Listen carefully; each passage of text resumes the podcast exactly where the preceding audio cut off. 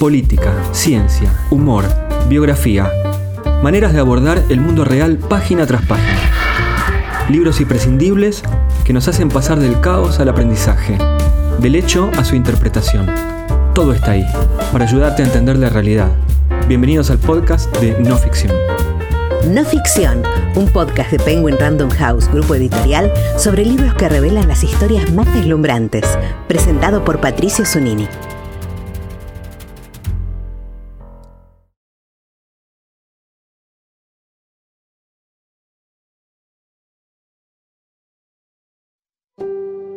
¿Es posible unir la literatura y la astrología? La combinación entre un arte considerado de alto nivel y otro durante años relegado a las revistas femeninas resulta prácticamente inédita. A ese mix se dedicó la novelista Claudia Boaf en su nuevo libro Astrología y Literatura, un ensayo que combina la lectura de cartas natales con el análisis de obras literarias y pictóricas. Subtitulado Diálogos Cósmicos, el libro se centra en las relaciones entre dos dúos históricos de la cultura argentina. Por un lado, el pintor Jules Solar y su amigo Jorge Luis Borges. Por otro, el encuentro entre Silvina Ocampo y Alejandra Pizarnik. A partir del cruce de sus cartas astrales, Claudia Boaf nos introduce en un terreno desconocido, la astrología académica. El libro cuenta con ilustraciones y un glosario final para los no iniciados. Hola Claudia, muchas gracias por visitar el podcast de No Ficción. Hola Patricio, muchísimas gracias por la invitación. Feliz de estar acá. Ante todo, y un poco para ubicar al oyente, ¿vos dirías que sos una astróloga que se metió en el mundo literario o una novelista que se interesó por la astrología? ¿Cómo llegaste a ese cruce? Bueno, si arrancamos eh, un poco por la historia, ya que es una pregunta personal, eh, si pensamos que nací en la, casa donde Ulises Petit Mura escribía y me instaba también a la lectura y a la escritura, eh, tendría que cronológicamente decir que primero estuvo presente la literatura en mi vida y la astrología fue por elección más adelante, pero nunca eh, dejé la literatura en un proceso donde, bueno, empezar a publicar implica otra cosa y otra posición dentro de la literatura, pero siempre estuvo como contexto, como marco, pero algo de lo mistérico allí había también. Este ensayo se desubica de los conocimientos formalizados e invita a dialogar con lo desconocido ya que la astrología no hace profecías, pero sí vuelve legibles las potencialidades. Sus significados y funciones están llenas de sentido como una representación simbólica de una cosmogonía que no supone fronteras. Leer la interconectividad de la vida de un o un artista con el entorno y la obra desde sus identificaciones dominantes es un procedimiento que hace la astrología. Ese procedimiento se expande cuando los códigos natales se entrelazan. Después de todo, el mundo es de relaciones más que de personas. ¿Cómo te gustaría que sea el lector del libro Astrología y Literatura? Porque la prosa lo acerca a un ensayo literario más que un libro de, por ejemplo, un libro de horóscopos, pero a la vez la astrología está en primer plano.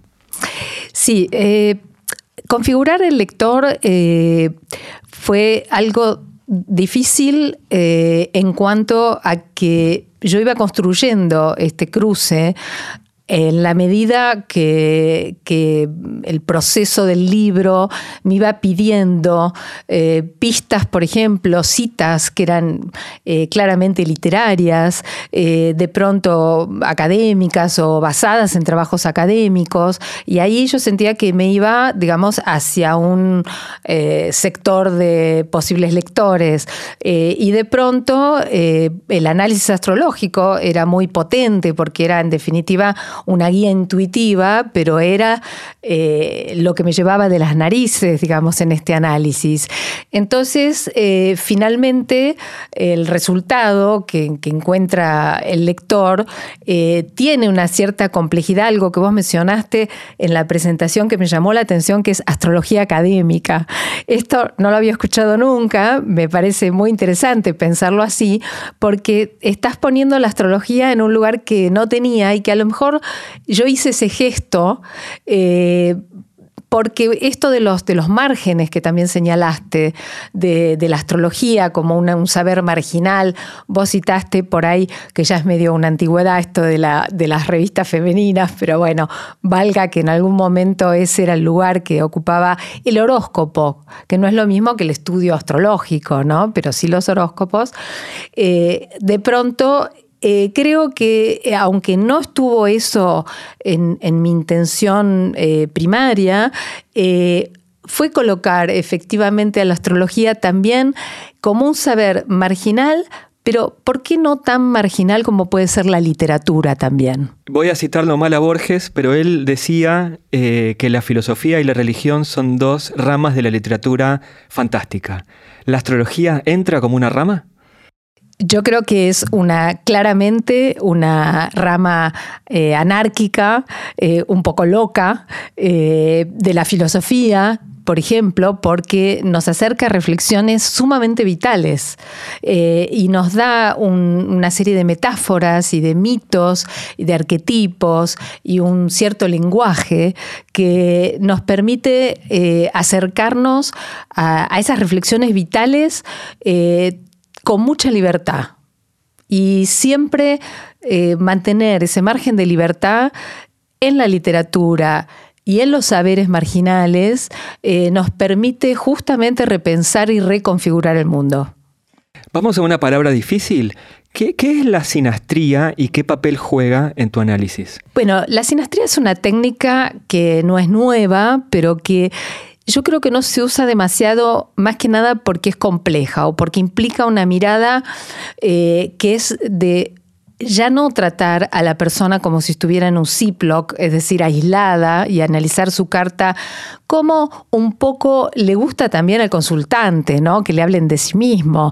Eh, y en cambio, la sinastría, el sin es más, y astría viene de astron o de astros, entonces es sumar estrellas y armar esta constelación en las relaciones. Es decir, que se analiza en la sinastría más de una carta natal a la vez. Te cuento, Patricio, que lo último que yo hice en Casa 11, de la escuela de la cual fui fundadora junto con Eugenio Caruti y otros, eh, y di clases 12 años, lo último que yo hice allí fue dar unos seminarios donde veía el viaje de la energía a través de herencias, incluso familiares, y trabajaba hasta con 16 mapas a la vez. Es decir, que estas aproximaciones que yo ya venía eh, viendo como, como, sistemas, digamos, enlazados de energías, eh, derivaron en este estudio, que en este caso es de dos cartas, vínculos muy eh, importantes que, que, además crean alguna tercera cosa acerca de la cual podemos preguntarnos, que es la sinastría, sino además crear con. Tanto en Adán Buenos Aires, de Leopoldo Marechal, como en la visión literaria de Borges, la interrogación sobre la verdadera naturaleza de Jules está presente. Quienes se acercan al mundo de Tlón se desconciertan, pero si perseveran, pueden descifrar el secreto. Jules le dice a Borges que su arte no es fantástico, que no inventa nada, que es realista, porque pinta la realidad de otro mundo posible. Borges escucha. Cuando tomás a, estas dos parejas, por un lado Borges y Jules, por el otro lado a Silvina y Alejandra Pizarnik, son parejas del mismo sexo, pero la de Borges y Jules fue a lo largo de los años, la de Pizarnik y Silvina fue como eh, mucho más potente en cuanto al tiempo, pero ¿qué buscás, qué observás, qué se encuentra en esa relación este, si querés, astrológica de las amistades. Vamos a decir que la, primera pareja era como una fija hacerla y analizarla, porque yo ya venía dando charlas eh, contratada por la Municipalidad de Tigre, donde yo vivo, cuando se puso en valor la Casa Museo de Jules Solar en Dique Luján, una casita hermosa que recomiendo mucho que vayan. Y eh, ahí me pidieron, me dijeron, eh, bueno, queremos hablar de Yul astrólogo. Y mm, no solamente el aspecto que por ahí hubieran tenido que llamar a alguien que sepa más de, particularmente de arte, algún crítico de arte. Y eh, empiezo a dar estas charlas y justamente cuando me convocan, yo ya tenía esta visión de la sinastría, es decir, de lo interesante que es crear juntas. Y para que yo misma encuentre un, este, un estímulo para dar estas charlas, digo, ¿por qué no hacerlo con la carta de Borges? Después de todo, Jules Solar mismo levantó la carta de Borges, la confeccionó que además es un lujo porque tiene una carta muy certera, ¿no? Con los datos precisos que se los proporcionó seguramente la mamá de Borges. Entonces, eh, con todos esos elementos, eh, ya empecé a dar estas charlas Jules Borges. Al empezar a hacer el análisis eh, conjunto, ¿qué pasa? Eh, crece eh, la obra en belleza y en trascendencia. Es muy interesante mirar esto, que ya eh, cuando uno analiza uno y dice, bueno, Jules, por supuesto, todo lo que hizo, su, poética visual, su arte cargado de simbolismo, eh, qué maravilla, Borges, no tengo ni una palabra para decir, eh, adjetivarlo, pero sin embargo, cuando uno empieza a mirar la interacción de estos dos amigos, 24 años de amistad además, y, y, las, y empieza a rastrear todas esas creaciones conjuntas en simpoiesis, que eso quiere decir crear es opuesto a autopoiesis, digamos, crear eh, con otro, crear con. Em, entonces eh, uno se da cuenta cómo la creación aumenta eh, se enriquece y aumenta en belleza. Eso les pasó a Borges y a Jules, y me pasa algo muy particular ahora con la devolución que estoy teniendo de la lectura de esa primera parte del libro, que me escriben por privado, como se hace ahora en las redes, que de pronto alguien que no te conoce te escribe y dice, te mando una foto, leí el libro, leí la primera parte y lloré. Yo nunca me imaginé que estaba escribiendo un libro en el cual la gente iba a llorar, pero evidentemente hay algo que conmueve, que toca una fibra muy particular cuando vos ves lo que sucede en ese, eh, esa, esa conjunción de saberes, de, em, de, de, intereses tan diferentes además entre sí, porque Borges y Jules o sea, no había personas más diferentes que ellos y sin embargo se potenciaron de una forma extraordinaria. Eso hace que la gente llore, se emociona. Bueno, es una amistad que cuando uno busca por ahí el lugar común de la amistad de Borges, uno piensa en Bioy. Y vos tomás justamente una amistad distinta, que es la de Jules. Y, y por ahí, para sumar algo ahí, ¿cómo entra el astrólogo de Art? Eh, en realidad no, no podía tomar todo, tuve que limitarme. Entonces, eh, la verdad es que también era, por supuesto, muy tentador eh, tomar a Dan Buenos Aires y, y muchísimas, digamos, otras referencias que hacen a ese personaje, persona, Jules, tan incomprendido en su tiempo, salvo por el hecho de que Borges, nuestro escritor oficial, justamente le da la derecha y le dice, cuando le preguntaban, ¿usted es normal? Él contestaba, en, vez de Jules contestaba a Borges y decía, es genial. Ese apoyo que él le da hace que él entre, pueda entrar Jules en ese circuito de escritores y todos de alguna manera, con más cercanía, afecto, admiración o sarcasmo, lo van tomando en la literatura. Yo tuve que limitarme, entonces dije, bueno, vamos a rastrear qué pasa con Borges, si no el libro iba a tener mil páginas. ¿La carta astral define que pueden dos personas ser amigas? Lo más interesante que me gustaría por ahí eh, que se leyera cuando, cuando uno se acerca a este libro es que eh, no hay que tenerle miedo a las diferencias, porque no son las similitudes las que van a crear un vínculo poderoso, poderoso en el sentido de que estimule ¿eh? Y, que, y cuando hablo de creación no tiene que ser necesariamente de artistas. Uno crea constantemente vida, ¿no? Eh, vida, contextos, ambientes, pasiones, trabajos, y va a ser por lo disímil eh, que se va a encender esa, esa va, va a ocurrir una relación en combustión, que va a poner en combustión lo fijo de las identidades. Lo más interesante, lo que yo le diría si alguien viene y me pregunta justamente esto y me dice, eh, bueno, pero ¿cuáles son nuestros puntos en común? Yo te diría, eso te vas a dar cuenta solo, ¿no? no hace falta venir un astrólogo para eso más bien observemos qué es lo que va a pasar para que te descentres, porque esto es lo mejor que te puede pasar. Entonces, si allí hay un desafío y te va a sacar de, como lo llamo yo en el libro de tu texto propio, de tu yo soy así, el relato de, ah, no, pero yo soy así, ¿no? Yo soy una persona eh, decidida, que soy, me gusta llegar a horario, y vos sos todo lo contrario, ¿no? Ese texto y no texto eh, que defino que eso queda por fuera de mí y sin embargo me relaciono con esa persona, ¿por qué será? Justamente ahí va a pasar algo, si no, no pasa nada. Alejandra oscila entre sentirse nada o sentirse por encima de todas.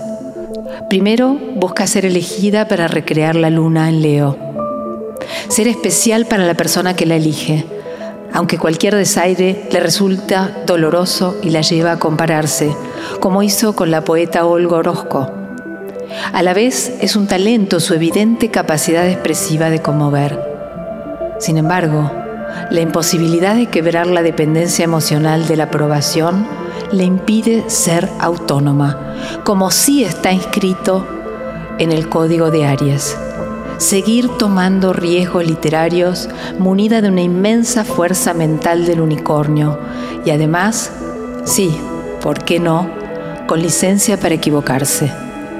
Entonces, provoca enormes dramas vinculares por el malentendido entre el afecto y la adoración.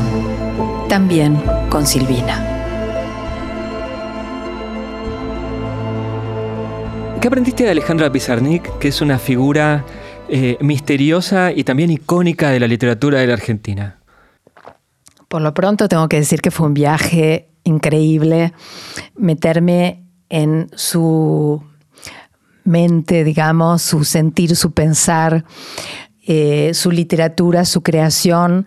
Vos sabés que yo, eh, digamos, una cuestión que, que siempre me quedaba como un poco sin responder cuando se plantea o se planteaba o se plantea actualmente esa separación entre el narrador, el autor, la autora eh, y la obra, ¿no? Como si la vida textual fuera algo completamente separado. Esto es algo que yo cuestiono en el libro. Yo digo, no, la vida textual y la obra, todo ocurre en la misma existencia. Esta separación no es válida a la hora de mirar una vida entonces, claro, es un viaje entrar en la, carta natal con todo lo que eso te va a sugerir de Alejandra Pizarnik. Pero yo creo que lo más interesante, y es el punto que planteo acá, y me parece que es, si querés, si ves que uno puede decir algo novedoso, digamos, allí estaría esa pista que da la astrología, es que Alejandra, que era de Tauro, que también ella dice hacer el poema con mi cuerpo, o sea, el, cuerpo del poema con mi cuerpo, y esto es algo, una premisa taurina, cualquiera que sea de Tauro sabe que lo corporal, lo sensual está por delante de todo, cuando ella hace esta premisa, pero después ella empieza a detestar su cuerpo porque ella quiere conservar este halo de niña, de niña prodigio. Eh, bueno, eh, César Aira lo, describe muy bien esto, incluso se enoja un poco porque todos lo querían eh, catalogar de esa manera. ella misma cuando empieza a engordar, a crecer, lidia con un acné, ella empieza a detestar su cuerpo y entra en una crisis ahí donde hay una especie de desdoblamiento eh, y un sufrimiento, pero ella tenía ascendente en Aries y esto fue para mí lo más interesante, que yo llego al análisis de su carta y de su obra y de su vida cuando ya se liberan los textos de sombra. Sin esos textos de sombra, yo hubiera planteado la misma hipótesis, pero no hubiera tenido contenido para dar en la respuesta. En la medida que justamente se publica en Penguin este, los, los últimos eh, textos en prosa y, más historia, papeles que se liberan, que estaban, que bueno, la mujer de Cortázar, por pedido de Cortázar, había guardado en una universidad en Estados Unidos, se empiezan a liberar, eh, fue cuando muchos críticos dijeron que se había derrumbado eh, Alejandra como autora y, y que se había derrumbado su casa del lenguaje. Sin embargo, como astróloga, yo tengo que decir que era todo lo contrario. ¿Por qué? Porque ella al tener ascendente en Aries, ella necesitaba liberar eh, una cantidad de energía que incluso podría llamarse violenta, soez, estamos hablando de en las letras, no, no, no, no en, violencia física, demás, sino este, una liberar la palabra. Ella era una preciosista, o sea, hace una, tiene una poesía sumamente estudiada, a pesar que le gustaba pensar en el surrealismo, ¿no? Pero, pero corregía. Y de pronto cambia completamente. En ese cambio la, critican tanto que ella, desde el punto de vista de la carta natal, si ella imaginemos una consulta, yo le hubiera dicho, ahora animate con esa prosa, date licencia para equivocarte, no escuches a la crítica, porque la crítica te va a destruir, pero esto es algo que tiene mucho que ver con tu energía con tu ascendente, que el ascendente siempre marca una idea de destino en función de las distintas etapas de la vida, y ahí tenemos un camino donde ella tenía que soltar la lengua, lo hace, la critican, se asusta, esconde esos textos, le pone textos de la sombra, de hecho quedan 10 años sin mostrarse, y con el tiempo, si eso no hubiera ocurrido, ese derrumbe psíquico, a la cual un poco la somete la academia también, es posible que esa prosa lanzada, titulada Soez y, hasta incluso violenta, pero también muy experimental, hubiera comenzado a integrarse al otro aspecto más taurino, más lento, más elaborado de ella. No se dio el permiso, ni le dio permiso a la academia, en esas cosas hay que tener mucho cuidado a veces, este, de eh, liberar esa prosa que ella tenía tanto como esa primera etapa en su interior y como creadora. Vamos a Silvina. ¿Cuánto de esa idea de literatura o de, o de ficción fantástica de Silvina tiene una relación con la astrología. La astrología es, es, este, interesante que siempre está rondando, eh, a pesar de que muchas veces no se dice o no se explicita en una forma como ahora un poco la estamos poniendo en juego acá, que es esta astrología académica, me voy a apropiar del, término. Eh, porque fíjate que Olga Orozco, por ejemplo, eh, estaba, eh, era muy afín a la astrología. Escribía los horóscopos para la eh, revista. por supuesto, pero además la estudiaba en serio. O sea, es el, horóscopo siempre, tengamos en cuenta que es una porquería. Este, así que es, eh, por otro lado, ella, para, para hacer esas generalidades que, se suelen, este, que suelen justamente bastardear un poco la astrología, ella estudiaba la astrología, sabía su signo, y fíjate que yo rastreando empiezo a encontrar que son un montón los que lo saben, porque incluso Alejandra Pizarnik lo cita Balzac, y le dice él que es de Tauro y yo que soy como una aberración de ese, él, que están de Tauro. Entonces, todos de una manera u otra se acercaban. Silvina tenía un aspecto muy esotérico, de intereses eh, como fantásticos que llamás vos, pero también desde un lugar esotérico muy también de su época, porque hubo épocas en que las tirar las cartas o bueno, eh, eh, había, había un halo en cierta clase también social, donde de pronto lo esotérico era como divertido, entre comillas, si se tomaba en cuenta con liviandad o con mayor profundidad. Entonces, en Silvina lo que es interesante es que ella eh, indaga, digamos, en, en, los, misterios de la vida en general y se va acercando con una mirada que va por detrás de las cosas, ¿eh? que le permite, digamos, situarse en, una mirada extrañada. Pero esto también está configurado y es con lo que eh, entro un poco con Silvina, eh, respecto del lugar que ella va a ocupar, tanto con Bioy como con Victoria en su casa. Ella es, del signo de Leo y cualquiera que escuche esto y que sea de Leo o lea el libro va a decir como esta persona era de Leo y se refugiaba en las dependencias, se refugiaba en los lugares de atrás, siempre era, ella decía, yo no voy a las fiestas con Bioy porque no lo quiero eh, empañar en su belleza, ella siempre se quedaba en la casa, era como la segunda o la tercera con Borges y Bioy, ¿no? Y, por supuesto con Victoria, que además cuando publica la, la destroza, ¿no? Le hace una crítica terrible, pero era de Leo. Ese sufrimiento que ella tiene, y ahí vamos a analizar una huella de la infancia que es la luna en las cartas natales. Es muy interesante entrarle a la luna eh, y revisar cada uno cómo está condicionado por esa huella de la infancia. Ella se permite por un lado sufre ocupar esos lugares de atrás, por otro lado se permite desde ese lugar más marginal, por eso yo voto por los márgenes, este, porque se permite justamente, al no tener que rendirle porque ya la corrieron, este, como Victoria tenía que hacerlo y rendir cuentas, incluso con autores extranjeros y siempre ser la más inteligente, etc., ella se permite una mirada extrañada, un juego con las niñas que fue y con las niñas crueles y con las niñas en situaciones extrañas y mira todo desde atrás y en ella crece un estilo que es el de la ironía que yo lo aplico un poco a esta situación de ser de Leo, que es estar siempre en los lugares de adelante, estar condicionada a un lugar de atrás con su luna en Virgo, desde allí ella se permite una mirada marginal, extraña, que después vamos a llamar el estilo de Silvina Ocampo. Eh, en esa casa en donde estaba Ulises Petit de Murat, me imagino que también entraba Silvino Campo, entraba Bioy. ¿Cómo fue conocer a estas a estos próceres? Lo voy a poner entre muchas comillas, pero ¿cómo fue conocer a estos próceres de la literatura argentina cuando vos todavía no estabas en el mundo de la literatura? Mira, tengo que decir que yo era muy chiquita y que me parecían todos señores muy grandes. Entonces no, no me llamaba al escritorio mi abuelo porque él estaba encantado con que yo miraba los libros y desde muy chica me pudo hacer un plan de lectura y demás, pero a mí, digamos, los perdí porque no me causaba ningún interés como a ninguna nena tan chiquita le puede causar. Pero ese halo sí permanecía.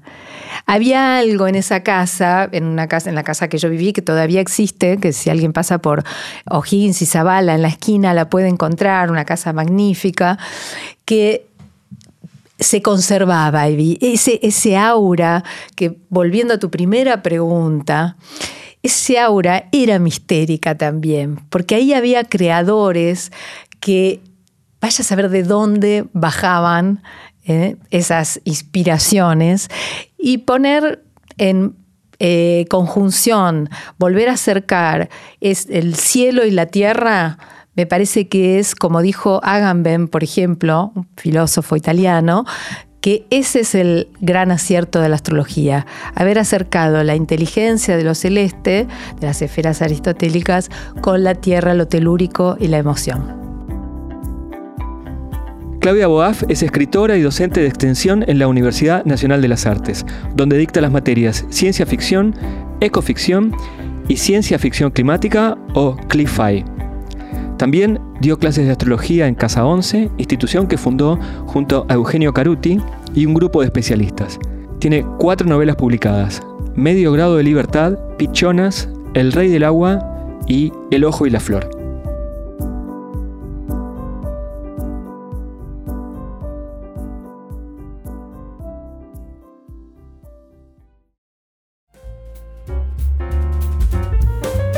No Ficción es un podcast de libros de Penguin Random House, grupo editorial, presentado por Patricio Zunini.